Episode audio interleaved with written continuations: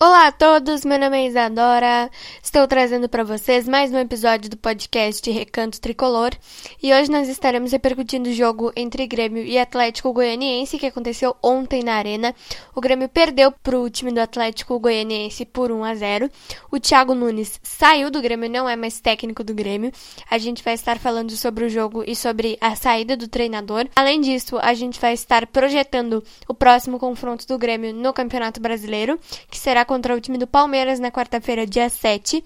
E além desses assuntos, eu vou estar passando para vocês os próximos jogos do Grêmio. Hoje eu dei uma olhadinha no site oficial e eu vou estar passando para vocês os próximos 10 jogos do Grêmio contando o Campeonato Brasileiro, Copa Sul-Americana e Copa do Brasil.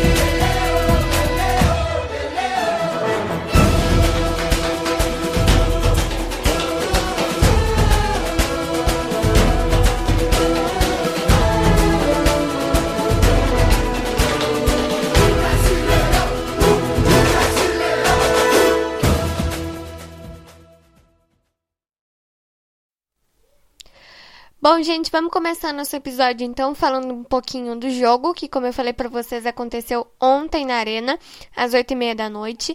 O Grêmio perdeu para o Atlético Goianiense por 1 a 0 O gol do Atlético foi marcado pelo Lucão no segundo tempo. E eu achei que o time do Grêmio foi bem no primeiro tempo, é, jogou melhor do que no segundo tempo. No segundo tempo, o Thiago Nunes tentou fazer algumas alterações, mas não deram nenhum resultado as alterações é, que ele realizou no jogo. Ele fez só quatro trocas, se eu não me engano. Mas enfim, o time do Grêmio perdeu de novo, está na lanterna com dois pontos em 21 disputados. A gente tem dois jogos a menos contra o Flamengo e contra o Cuiabá. Por isso que nós temos sete jogos ao invés de nove. Ontem esse jogo foi válido pela nona rodada. Então o Grêmio tem é, dois pontos em 21 disputados. Nós estamos na lanterna do Campeonato Brasileiro ainda. E o Thiago Nunes não é mais técnico do Grêmio. É, o Felipão é o nome mais cotado para substituir o treinador Thiago Nunes. E o presidente Romildo Bolzan Júnior havia dito aqui em Caxias do Sul, no jogo contra o time do Juventude, que se o Thiago Nunes não ganhasse ontem, é, no jogo contra o time do Atlético Goianiense, ele seria seria demitido, não seria mais treinador do Grêmio.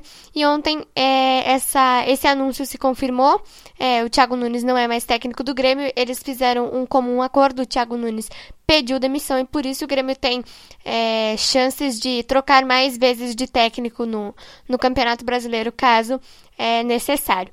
Como eu falei para vocês, o Felipão é o nome mais cotado para substituir o técnico Thiago Nunes, mas eu não acho o Felipão um bom nome, viu, gente? Eu acho que a gente poderia buscar mais nomes no mercado é, como Lisca, por exemplo, que eu venho citando aqui para vocês é, nos últimos episódios, que eu acho que seria uma opção muito boa.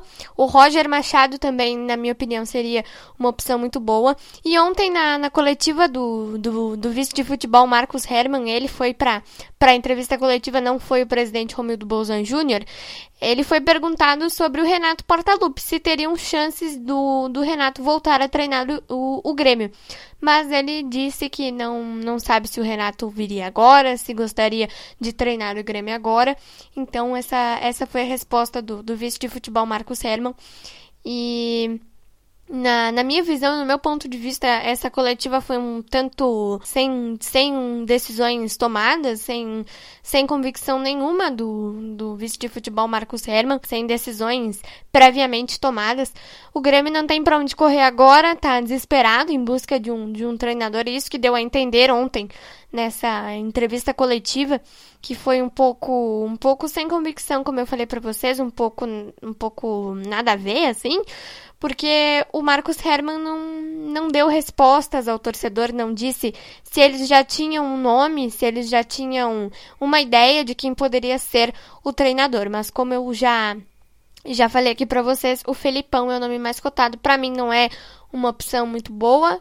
O último trabalho do Felipão foi o Cruzeiro, que, que está na Série B hoje. Então eu acho que nós poderemos buscar mais nomes no mercado. Eu acho que o anúncio do Felipão vai sair ainda hoje, a qualquer momento. Não sei se já saiu ainda ou não, mas é, não sei se vai, vai sair hoje também esse anúncio do, do técnico Felipão.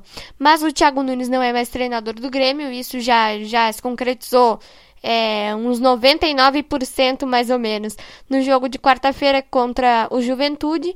E ontem se confirmou, então o Thiago Nunes não é mais técnico do Grêmio. E nós perdemos ontem de novo para o time do Atlético Goianiense por 1 a 0, que não é um time muito forte. Eu já vinha falando isso para vocês há muito tempo aqui nos nossos episódios. O Grêmio tem sete jogos no campeonato contra times não muito fortes e não venceu nenhum, só perdeu e empatou. Agora nós temos o Palmeiras na quarta-feira, que é um adversário muito complicado um adversário bastante difícil. E eu acho que a gente vai ter que ter muita atenção, a gente vai ter que ter muito foco nesse jogo, porque a gente tá precisando muito vencer, muito mesmo, porque é, a situação tá muito complicada. Outra coisa que eu queria comentar com vocês que na quinta-feira nós tivemos protestos em frente ao CT Luiz Carvalho. Cerca de 100 torcedores foram lá é, protestar, três torcedores entraram no CT, acompanharam o treino e ontem cerca de 50 torcedores foram lá dar um apoio moral para os jogadores no hotel antes da, da partida. Mas nós perdemos quarta-feira agora, temos o Palmeiras em São Paulo e é um jogo muito complicado, a gente vai ter que ter muita atenção. Agora eu vou passar aqui para vocês, gente, os próximos 10 jogos do Grêmio, contando Copa Sul-Americana, Campeonato Brasileiro, Copa do Brasil, enfim. Quarta-feira, dia 7, 19 horas, nós temos o Palmeiras no Allianz Parque em São Paulo. Sábado, dia 10, nós temos Grenal, 4 e meia da tarde na Arena. É um, um, jogo que, na minha opinião, não é um jogo muito complicado. Internacional está em 14 colocado na tabela, está a seis posições à frente do Grêmio e não vem muito bem no, no Campeonato Brasileiro nessas nove rodadas. Então, para mim, não é um jogo muito difícil. Continuando. É, dia 13, às 19h15, nós temos a LDU lá em Quito, no estádio de Casablanca, é, pela Copa Sul-Americana. Esse jogo se tornou um jogo difícil, até porque o Grêmio não vem num bom momento. E na Copa Sul-Americana nós temos que ter um pouco mais de cuidado, nós temos que ter o resultado, nós temos que buscar muito esse resultado, porque na Copa Sul-Americana nós temos o gol qualificado e a segunda partida será na Arena. Então, nesse primeiro jogo a gente vai ter que buscar o resultado para poder não sofrer muito, né, nesse jogo de volta aí que nós temos na Arena em Porto Alegre. Dia 17, é, no sábado, nós temos um jogo contra o Fluminense no Maracanã às 21 horas, 9 horas da noite. Para mim, é um adversário é, um pouquinho complicado também. O Fluminense é, está, está bem no, no, no, Campeonato Brasileiro, não muito, mas está bem no Campeonato Brasileiro. O Roger Machado, que é o treinador do, do Fluminense, faz um ótimo trabalho nesse, nesse time. Ganhou do Flamengo ontem no, no clássico Fla-Flu. Então é um adversário um pouco complicado, na minha opinião. Dia 20, jogo de volta contra o time da LDU às 7h15 da noite também na, na Arena. É, como eu já adiantei para vocês, a gente vai ter que buscar o, o resultado é, para não sofrer tanto nas mãos da LDU no jogo de volta. Dia 24, sábado, às 17 horas, 5 da tarde, nós temos o América Mineiro na Arena. É, para mim também não é um adversário muito difícil. O América está na parte de baixo da tabela, é, mas venceu o Santos agora no, no sábado, né, na última rodada. Então a gente tem que, tem que ter atenção também. Dia 27, terça-feira, nove e meia da noite, temos o primeiro jogo das oitavas de final da Copa do Brasil contra o time do Vitória, que não é um adversário muito difícil. Mas é, nós temos que, que ter cuidado. Vitória eliminou o Internacional na, na terceira fase da, da competição. Então nós temos que ter cuidado e ter muita atenção, até porque é mata-mata, então mata-mata nunca é fácil, independente do adversário.